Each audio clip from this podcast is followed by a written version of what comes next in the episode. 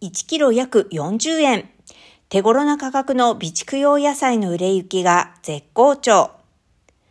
山西省体現市では気温が少しずつ下がるにつれて冬の備蓄用の白菜やネギ、人参といった野菜が農産物マーケットやスーパーにずらりと並ぶようになっている。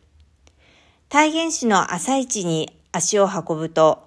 冬の備蓄用野菜の売れ行きが好調で、500g あたり1元で販売されている野菜もたくさんあった。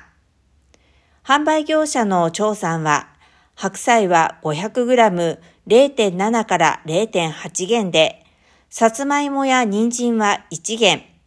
午前中だけで350キロから400キロほどがたちまち売り切れてしまうとしている。市場の関係者によると、販売されている冬の備蓄用野菜の多くは地元産であるため安価だという。また、市場の関係者は、今はちょうど冬の備蓄用野菜が旬を迎えており、体現市で伝統的な漬物を作る季節でもある。